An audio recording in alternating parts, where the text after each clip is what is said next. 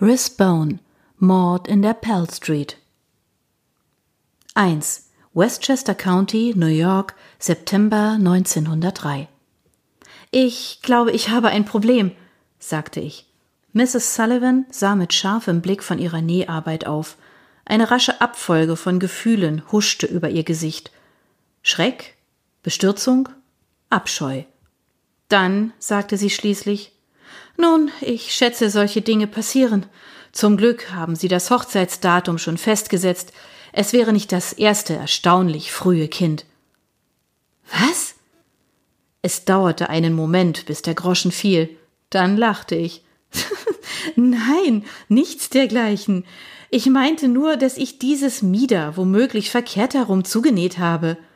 Ich hob das fragwürdige Machwerk in die Höhe. Sie nahm es mir ab, begutachtete es und seufzte.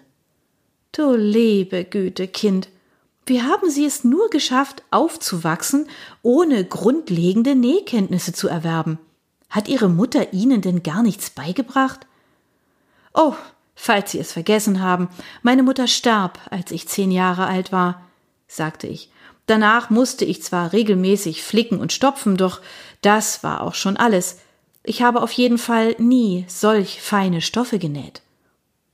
Dann haben wir wohl Glück, dass wir nicht auch noch die Brautjungfernkleider machen müssen, oder nicht? murmelte sie ohne aufzusehen, während sie sich daran machte, meine Naht aufzutrennen. Wobei es schade ist, dass wir kein kleines Blumenmädchen haben. Ich finde, das verleiht einer Hochzeit immer einen besonderen Charme. Ich habe vorgeschlagen, die Enkelin der Van Campers zu bitten, ich kenne die Enkelin der Van Campers nicht, sagte ich. Es würde sich befremdlich anfühlen, eine Fremde in meine Hochzeitszeremonie einzubinden. Es gab nur ein junges Mädchen, das ich gern hatte, die kleine Bridie. Ich glaube, ich habe Ihnen von dem Kind erzählt, das ich aus Irland mitnahm und das eine Weile bei mir lebte. Ich habe ihrer Familie eine Einladung geschickt, aber keine Antwort bekommen. Also nehme ich an, dass Sie nicht mehr an mich denken. Ich seufzte. Oder Sie glaubten, eine Hochzeit in Westchester County wäre zu hochtrabend für einfache irische Bauern wie Sie. Mrs. Sullivan nickte und sah mich ausnahmsweise mal mit aufrichtigem Mitgefühl an. Wirklich schade, dass Sie bei der Hochzeit kaum eigene Gäste haben werden und überhaupt keine Familie. Nicht mal diese beiden Brüder. Sie sind auf der Flucht vor dem Gesetz, sagten Sie? Oh, Sie sind bei den irisch-republikanischen Freiheitskämpfern, korrigierte ich, obwohl ich vermutete, dass sie sich noch gut daran erinnerte, was ich ihr erzählt hatte. Ich weiß nicht einmal mehr, wo sie sind. Ich starrte über den taubedeckten Rasen hinweg. Eine Spottdrossel sang sich im Pflaumenbaum die Seele aus dem Leib. Hier war es so friedlich und sicher, während meine Brüder irgendwo unterwegs waren und noch immer für die irisch-republikanische Sache kämpften. Ich saß mit Daniels Mutter auf ihrer Hollywood-Schaukel, wo wir die sanfte Morgenluft genossen, ehe der Tag zu heiß wurde, und an meiner Aussteuer arbeiteten. Immerhin hatte sie einen Großteil der Näharbeit übernommen, während ich hauptsächlich mit Auftrennen beschäftigt war. Jede entfernte Naht hinterließ eine Spur aus kleinen Löchern in der cremeweißen Seide. Das Ganze war nicht meine Idee gewesen, glauben Sie mir. Ich hatte bereits um meine mangelhaften Fähigkeiten im Umgang mit der Nadel gewusst und hätte mein Hochzeitskleid liebend gern einem Schneider in Manhattan überlassen. Es war Daniels Idee gewesen. Er hielt es für eine gute Möglichkeit, um meine zukünftige Schwiegermutter besser kennenzulernen und gleichzeitig einige Hausfrauenfertigkeiten von ihr zu erlernen. Eigentlich kannte ich den wahren Grund. Er wollte mich an einem sicheren Ort außerhalb der Stadt wissen, damit ich nicht versucht wäre, noch irgendeinen Detektivauftrag anzunehmen. In der Theorie hatte ich nichts dagegen, einige Wochen in der angenehm grünen Atmosphäre von Westchester County zu verbringen, während die Stadt in der schwülen Augusthitze brutzelte. Und ich hatte mich darauf gefreut, mich um nichts anderes kümmern zu müssen, als meine Aussteuer rechtzeitig zur Hochzeit im September fertigzustellen.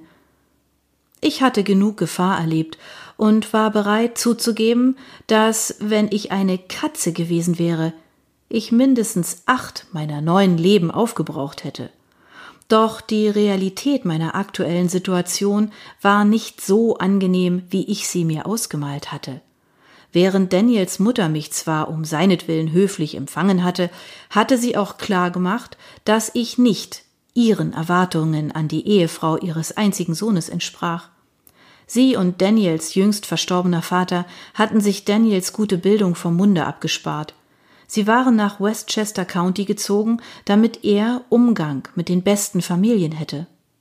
Er hatte ihre Träume erfüllt, indem er der jüngste Police Captain von New York geworden war. Er hatte sich mit der Tochter einer dieser reichen Familien verlobt, hatte diese Verlobung dann aber gelöst, um mich heiraten zu können.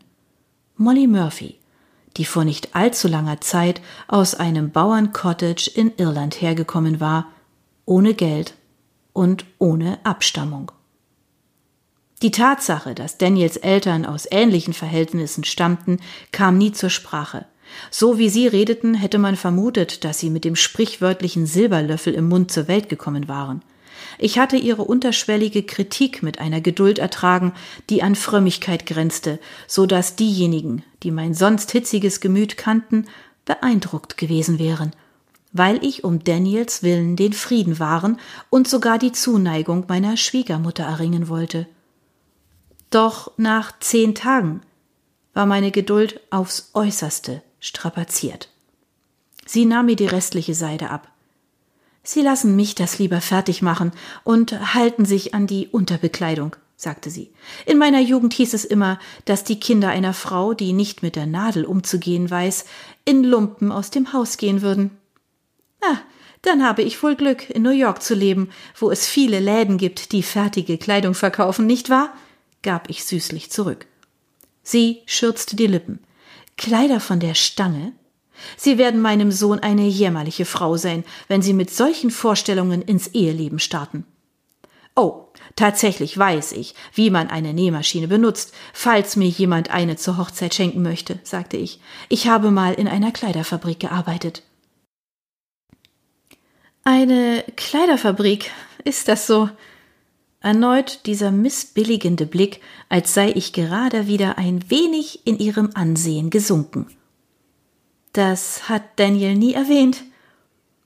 Ich vermute, dass Daniel einige der Sachen nicht erwähnt hatte, die ich während meiner Arbeit als Detektivin getan hatte. Mein Beruf war ihm seit jeher ein Dorn im Auge gewesen. Aber ich wollte auch nicht, dass meine zukünftige Schwiegermutter glaubte, ich hätte hauptberuflich in einem Ausbeuterbetrieb gearbeitet. Es war eine verdeckte Ermittlung, um herauszufinden, wer dort die Entwürfe für neue Kleider stiehlt es war schrecklich. Sie hätten sehen müssen, unter welchen Bedingungen die armen jungen Frauen dort arbeiten müssen. Ich hörte davon, sagte sie. Nun, Sie sind sicher froh, dass Sie nicht länger solch unangenehme Dinge tun müssen. Eine Detektivin. Das ist nicht natürlich für eine Frau. Oh, ich musste Geld verdienen, sonst wäre ich verhungert, sagte ich. Ich stelle mir vor, dass ihre Familie auf ganz ähnliche Weise überleben musste, als sie während der Hungersnot aus Irland herkam. Ich verstummte, um wirken zu lassen, dass ich sehr wohl wusste, wie mittellos ihre Familie bei der Ankunft in Amerika gewesen war. Ich hatte die Wahl zwischen der Detektei oder dem Fischausnehmen auf dem Fulton Street Market oder Prostitution. Ich hatte versucht, einen Witz zu machen, doch sie schürzte immer noch die Lippen, also fügte ich hinzu Um ehrlich zu sein, habe ich es genossen, mein eigenes Geschäft zu führen, und die Aufregung auch. Daniel hat sich Sorgen um sie gemacht, müssen Sie wissen. Er redet nicht viel, aber eine Mutter weiß so etwas. Oh, ich weiß, aber das war unnötig. Ich habe gelernt, gut auf mich aufzupassen. Ah, das war nicht ganz die Wahrheit. Es hatte Situationen gegeben, die ich nur mit Glück lebend überstanden hatte. Momente, in denen ich mich nach der friedlichen Sicherheit gesehnt hatte, die ich jetzt erlebte. Da ich nun zehn Tage davon hinter mir hatte, war ich bereit, in meine Welt der Aufregung und Gefahr zurückzukehren. Doch ich konnte jetzt nicht mehr umkehren. Oder? Meine Gedanken wandten sich Daniel und der bevorstehenden Hochzeit zu, und die kalten Füße kehrten zurück. Verstehen Sie mich nicht falsch. Ich wollte ihn heiraten.